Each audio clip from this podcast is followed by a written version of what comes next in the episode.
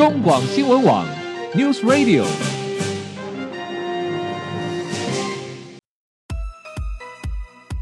政治大人物，企业 CEO 有何成功的秘诀、制胜的绝招？周日，Mr. Big，请他们说分明。社会重要议题，台湾文化传承，哪些话题最新鲜、最有趣？周日，Mr. Big 带您关心台湾脉动。每周日下午三点零二分，跟着主持人郭志珍，您也是周日 Mr. Big。各位中广新闻网的听友，大家好，欢迎收听周日 Mr. Big 焦点人物、焦点话题时间，我是节目主持人郭志珍。回到节目中，我们继续访问到的是《原件》杂志的记者蔡立勋先生，立勋兄你好。呃，郭大哥好，大家好。好，立勋，谎言台湾啊，这个标题下得很重哎。好，当然不是说台湾说谎了哦，而是说在台湾目前这一个环境里面啊，因为整个网络资讯的泛滥啊。那就这样子就呃衍生出另外有一种有一种经营模一种获利模式啊，就是一种所谓的内容农场到处去去抄袭杜撰无中生有各种的呃一般人可能会关心的假新闻，借由这样的假新闻，他们在创造点击率，创造点击率进而转换成他们的收益。好，这样子的假新闻好像越来越多了哦。那到底？呃，我们每一天所接受的这么多讯息，我们每一天要去过滤这么多的资讯，相对是困难的啊，相对是困难的。那到底我们该怎么样去从日常生活中的这个所接触到的各种讯息里面，去找到那一个判别的关键要素呢？或许我们得先了解了解一下您刚刚所说的内容农场，它的获利模式以及它经营共生模式是如何呢？你好，李军。嗯好，哦那好，那我们先解释一下，就是呃内容农场的它的经营模式呃其实可以分成平台经营者、撰文者还有导流者，嗯、我们把它称作是一个铁三角。是，对对。那首先呢，从平台经营者来讲的话，他们就是通常他们就是只要架好一个网站，嗯，他们不用懂得特殊的技术，只要把一个网站架好，有有一个骨架在那边。哦，那他们就但是架网站也不是一般人能架的吧？还是还是得有有点技术跟投入成本，不是吗？对，可是其实他们只要有，比如像呃亚马逊或是 Google，他们有一些云端伺服器的服务，他们其实呃下一个网站，其实不用花到台币十万块就可以完成。这么成本这么低廉啊？对，哇，投入成本这么低，难怪这么多人在做啊。是，对。那现在呃有了这个网站，那接下来就要有内容的肉填进来。嗯、那比如说他们就会在网络上呃找很多可以呃阐述文章的写手。嗯哼。那这些写手，就像我们刚刚讲到，他可以就是呃随便杜撰他想要写的东西，那只要内容够吸引人，标题够耸动，嗯、那有人进来看就好。嗯哼。那呃有的有的网站有的内容，那接下来第三关就是要有呃导流者。嗯。那这些导流者呢，通常都是在呃比如像 Facebook 粉丝专业，他们是有、嗯、呃经营很多粉丝，比如可能有数百万人。嗯嗯嗯。那那透过这些有很大量粉丝的。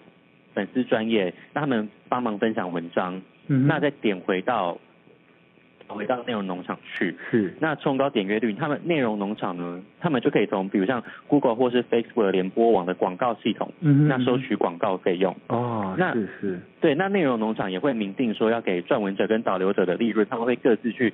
谈说，比如说他们的要拿的比例大概有多少？OK，好。但是呃，如果像起来，我们我们也算是导流者，我们这种我们这种傻傻的不知不经意帮他转传的这种，也算是呃好几层好几层的导流者吧。可是我们好像猜不到钱，对不对？对哦，因为比如像他这些导流者，他们会有一组自己固定的一个，比如可能代码，就是你点进去，啊、你透过他的粉丝专业点到那个网站里面去，嗯哼，那个网址就有一组他们专属的代码，所以他们到时候再从后台统计数据的时候，他就可以知道从 A 粉丝专业进来的流量有多少，从 B 粉丝专业进来的流量有多少。了解了，您所谓的这个导流者，他一开始就从从一开始他就知道他是在协助内容农场在做假新闻散播的人了。对不对？没错没错。OK，好，所以他们是一个呃可能有合有合作契约的共生结构了，对不对？对对。我们总傻傻的只是在帮人家做下线而已，对不对？是是，是。好，那这个事做起来就很好玩了啊。那这样子的导流者、撰文者、平台经营者，平台经营者当然没问题了啊。那撰文者到底是哪些人啊？怎么这么多人喜欢？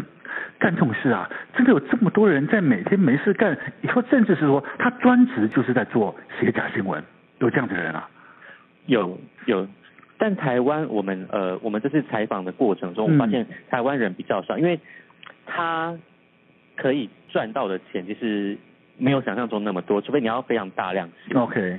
平均来讲，像这样子的撰文者，他我不晓得啊该怎么计算啊？就是说在你们采访过程里面有没有得到相关的资讯？他们到底我们说以月薪算呢，还是以日薪算呢，还是以折数算呢？平均一个撰文者他可以拿到的一个薪的一个报酬是多少？呃，因为他每个网站给的费用不太一样，那我们这边可以举一个是呃。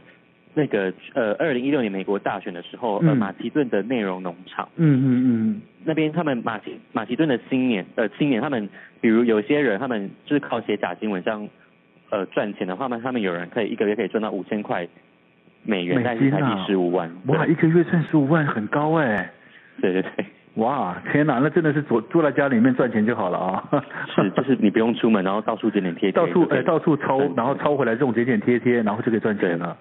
是，这个钱还真好赚。那就于就对于我们所看到的各种这样子的那种所谓的比较呃，在台湾发生的这样子的一个华文的新闻，那你刚刚说，其实台湾人比较少在做这种事情，那谁在做呢？呃，我们呃采访的时候有发现，就是呃有。呃，一个科技媒体网站苹果人的创办人，嗯，因为他自己也有认识一些可能保留者或是呃有帮内容农场写过文章的人，嗯，那他自己他自己推估是。大概有八成是马来西亚的华人，哦，那当然也有包含比如可能像中国大陆的啊，是是是，香港、台湾可能多少都有一些，但所以比较多大概就是马来西亚的华人。占了百分之八十。对对对，他退股是大概是这个数。哇，OK OK，对啊，好，那事实上有了平台经营者，有了这种写假新闻的撰文者，那其实你刚刚说最重要是要有人导流了，否则你写了再多，没人看也也等于是白搭，对不对？是啊，是。那因此这个导流者就很重要。你刚刚提到说这些导流者他可能已经呃长期在我们现在所。主要的各种所谓的社群平台上面，他已经经经营了一个长期的账号，他可能底下拥有非常多的粉丝啊，他可以一贴新闻、一贴讯息就会被传播出去哦，所以这个是关键者，对不对？啊，对。那也因此啊，听说哦，好像现在啊，为了为了这门生意啊，也有专门的啊，专门的网络行销或者是传播这样子的公司啊。在做所谓网络代操啊，就是说我经营了很多，我我可能过去在呃主要的社群平台上面登记了好几个账号，然后一直努力在经营。那经营什么呢？其实他什么都没有，他根本就是在那边呃，也可能他是用贴很多很多假的讯息啊，在那边养很多呃流量在这里，或者是粉丝在那里，目的呢拿来卖的，是不是？哦，对，这个的话，就比如像是有些。像 PTT 的账号，或者是 Facebook 的账号，嗯、因为呃 Facebook 的账号是因为也呃大家都知道有一个社团叫爆料公社，是，那你要加入到那个社团，然后要要要能发文，其实会有一定的，他们会有一定的标准在那边审、嗯、在那边审核，所以有些人就会把他已经可以发文的账号就卖给，呃有些现在有已经成立专门在卖账号的公司，是，OK，卖的他你所谓你所谓卖那个账号就是卖那个导流者了，是不是？呃，导流。呃，导流者的话通常是粉丝专业。哦，粉丝专业，嗯哼，对这个呃粉丝专业通常比较少在贩售，他会贩售都是单独的账号，OK，就比如像呃我或郭阿哥个人的用户的这种账号，嗯哼嗯哼嗯哼，那账卖这个账号有什么用呢？因为比如像呃比如像在 PTT 卖账号好了，他就可以。比如帮忙带风向，他可能发文，那下面就可能他可以用他买来的账号，比如帮忙推文啊，然后有有一些可能带风向的回应啊。哦，了解了，他可能用来做回应，用来做转分享这样子的功能，对不对？对，OK，哦，这个还真的变成是一种产业一条龙哎。对，好厉害啊。OK，好，其实这东西哈会会这样子泛滥啊，其实已经最主要是。基于一种所谓的我我们现在常在讲的网络同温层效应，对不对？是。OK，所以立新，你帮我们谈谈为什么会有这样同温层效应？而同温层效应的的那个影响力又是什么呢？哦，比如说像同温层，像呃，比如说我们举一个例子，呃，比如可能像呃年金改革这个议题，好了，嗯嗯那因为大家年金改革议题，大家遇到一样的困难，那自然而然可能大家就会呃，比如形成一个群组，那在这个群组里面，我们就会讨论很多跟年轻改革相关的事。那我们通常在同文层里面，大家只会看自己自己想看的东西。OK，嗯，对，那当当你想看自己想看的东西的时候，那就很。呃，便于就是呃假新闻制造者他们有机可乘，因为他就可以一直自走，可能有点像对立的啊的假新闻出来。嗯嗯嗯嗯嗯、那在同文层里面，因为他们觉得哎，对，这就是我想看的，他们就会加速的散播在自己的同文层里面，然后慢慢的发酵。是的确，深圳的所谓同文层啊，其实讲白了就是哦，对于一群已经预设立场的一个乐听大众，因为他们对某一件事件。产呃本身心里已经预设了某一个一个一个立场一个观念了，他们对这种事情他们会有所谓的哦，大家一起在这个里面取暖的效应，也就是同温层效应，对，对不对？那也因此久而久之的，事实上他在这里面所所进来的任何讯息，其实不需要经过判读都会被接受。那对，这个也就是所谓假新闻制造者最好的切入点了，对不对？没错，对。好，那那事实上你刚才提到说，在这么多众多的假新闻中，目前在台湾以食安问题啊、食品安全问题、食药问题最多哦。那到底诶又有哪一些我们日常生活中可能随处可见而我们却不自知的呢？帮我们举个例子，也让我们听众朋友也诶多加了解，有一点点呃警惕作用，好不好？好，呃，比如说像我们这次在截稿的时候的期间，嗯，在两天内，嗯，呃，我们编辑部就有四个记者，嗯，从不同的群组，是不同的群组收到同一则假新闻，嗯，它是主要内容是说，呃，台北马偕医院传了一封讯息，说是。资深医师谁谁谁说，呃，叫大家不要再吃生鱼片，因为呃，很多病人吃了生鱼片之后呢，未必被附着了一种海兽胃线虫，哦，那就会呃治病，但就是我们收到这个。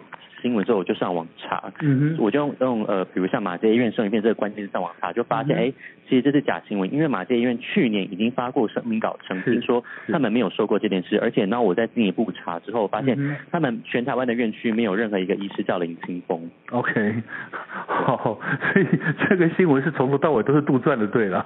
是没错，OK，不过他倒是也是也掌握了一个人性的一个弱点啊，就是一般人对于所谓的生食这件事情还是有疑虑的啊，因为的确生鱼片它本身就可能有隐藏寄生虫的风险存在，因此他利用了这一个所谓的人性的弱点切入点，事实上制造了一个假新闻，因此也可能会造成很多人误以为真，会相信这件事情了。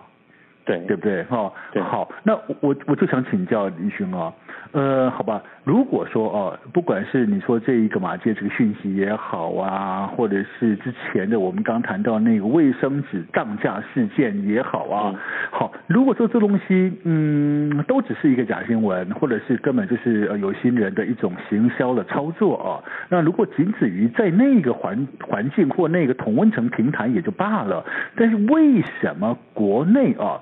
的传统媒体啊，呃，现在也会随之起舞，随之报道呢。那其实我觉得，那个会造成扩大效应，某些层面，传统媒体的那一个未经呃证实查证的随之报道，应该那个助长的那个效应应该更大，反而形成了一种不自觉的共犯结构，不是吗？立勋？是是没错，因为现在呃。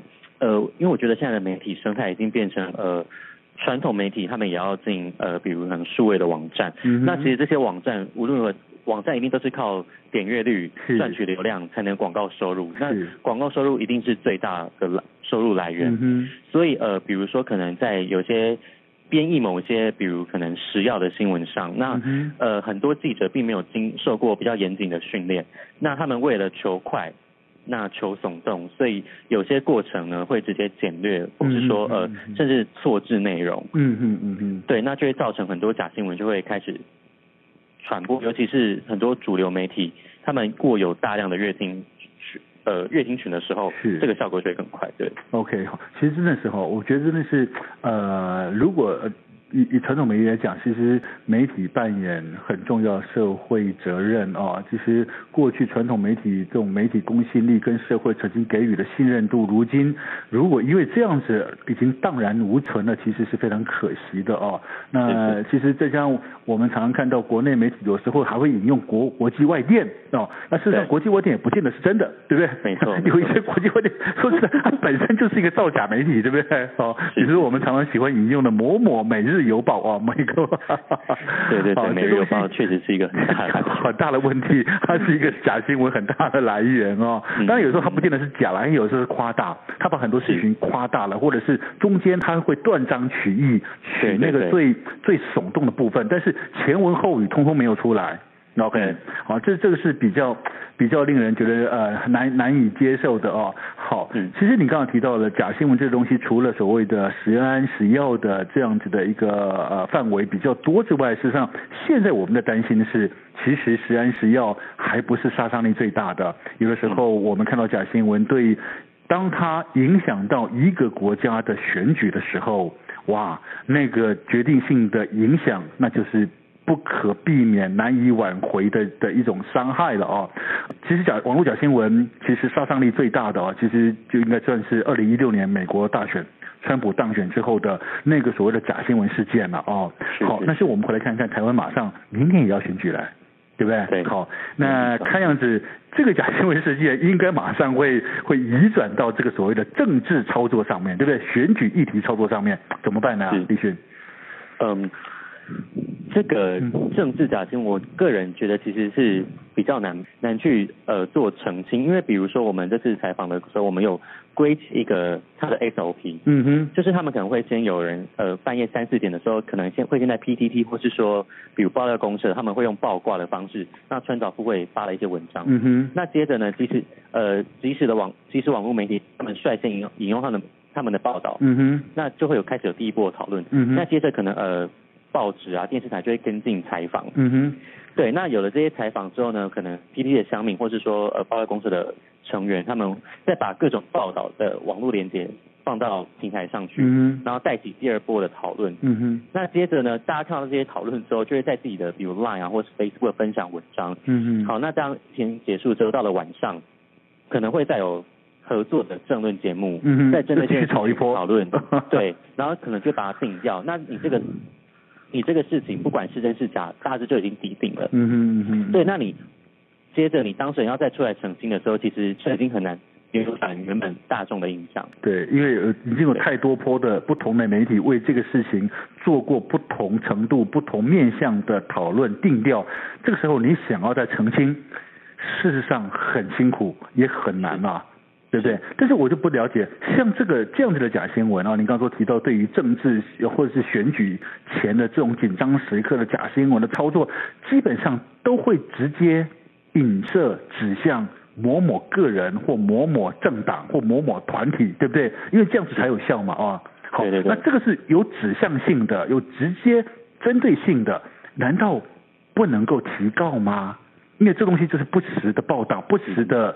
这个所谓的这个这个散布谣言了，哦，因为像我们呃这次我们有去采访那个连胜文嘛，他就是之前二零一四年的时候有参选台北市长，嗯哼，那当时他也是被很多不实的假新闻攻击，那他后来也是有一一对这些人提告，嗯哼，但是因为这些提告时程就是旷日费时，哦，所以比如说等到最后可能法院有判决了，但虽然可能不一定是。有利连串的判决，但这个时间都已经过了。OK，那选举的已经结束了。OK，那个结果已成定局啊。对对，对，你就算就算告赢了，当然啦、啊，那要找回公道啊。那但是呢，结果已经不可不可逆转了哦，那个伤害已经既成事实了。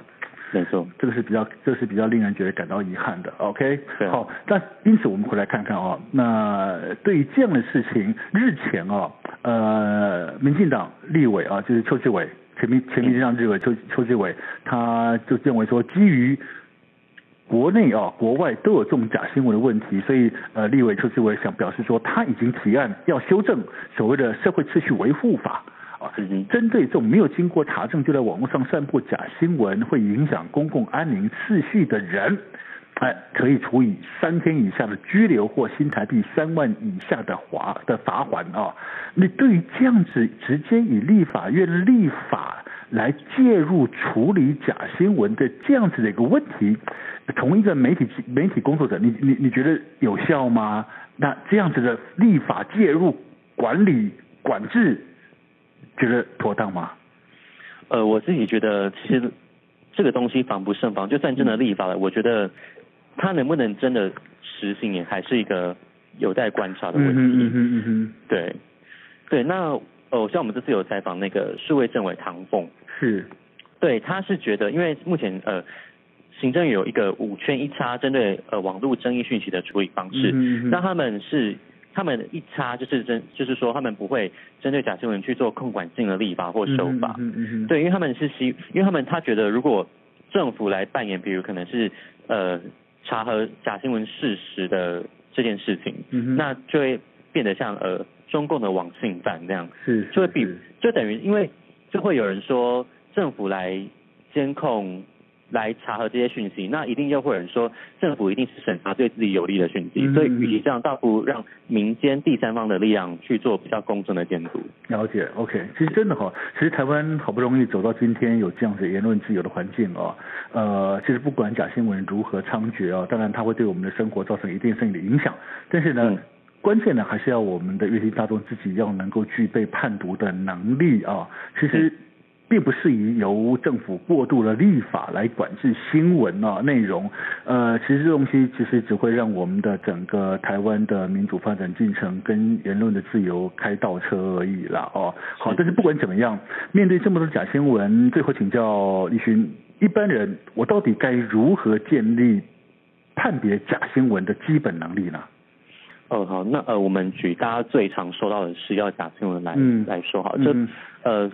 当你收到在 LINE 上面收到这个新闻的时候，叫你什么不要吃的时候，嗯、你可以先存疑，然后保持冷静。就、是无论如何都先不要转传。OK，嗯哼，对。那比如说呃，他们会惯用的方式呢，可能会在标题上面加了某一个医生，或是某一个学者，嗯、或是国外一个什么专家的名字。嗯哼，对。那再来就你可以。确认他的讯息来源是不是不你没有看过的网站，因为比如像有些呃我们发现内容上，比如像呃什么 Coco 零一啊，或者什么大时代之类的，嗯、那以及是不是有发文时间？因为假新闻为了一传再传，所以他们其实通常不会附上发文时间。嗯嗯嗯。对，那接着或是你可以看看内容是不是简体字，因为有些内容他们是是直接从中国大陆那边过来的。是。嗯、对，那如果它是繁体字的话，你可以看一些用字遣词。对。是不是跟台湾我们？平常的用语不太一样，嗯、那可能也是不不不对的、不正确的消息来源了哦。对对对，嗯、那或者是说，你如果你这些你都没有办法做的话，你可以比如找从它的标题找关键字，比如说他可能在讲芒果或秋刀鱼，嗯、那你可以就可以到农委会啊，或者是食药署的网站去，他们现在都有些设一些辟谣专区，你可以去查，哦、去澄清，他就会，嗯、对他就会罗列说，哎，他们。有澄清过哪些讯息？那如果你还是不确定的话，其实你可以发信过去，嗯哼，呃，这些单位问，他们都会回答你。嗯、OK OK，好，这不管怎么样了，好的，今天网络的复杂的资讯这么多。多到难辨真伪哦，那这是我们过去赖以为信的 所谓的媒体公信力又逐渐消失了哦。呃，有的时候真的只能听听就好哦。到底消费者一般民众如何不被假新闻蒙蔽，不被伪资讯所愚弄？其实或许真的很难，但是至少我们可以做到一点。刚刚立勋所说的，如果我们不确定，至少做到不分享，这样子才不会成为假新闻的散播者。OK，好，这样子其实对我们大家都是好事的。当然，今天因为时间关系，我们非常高兴邀请到的是《邮件》杂志的记者蔡立勋先生来到节目中。谢谢李，立勋。好，谢谢瓜哥，谢谢。好，各位听众朋友，我们先休息一下，待会回到节目中，我们再进行生活医疗大小事健康单元。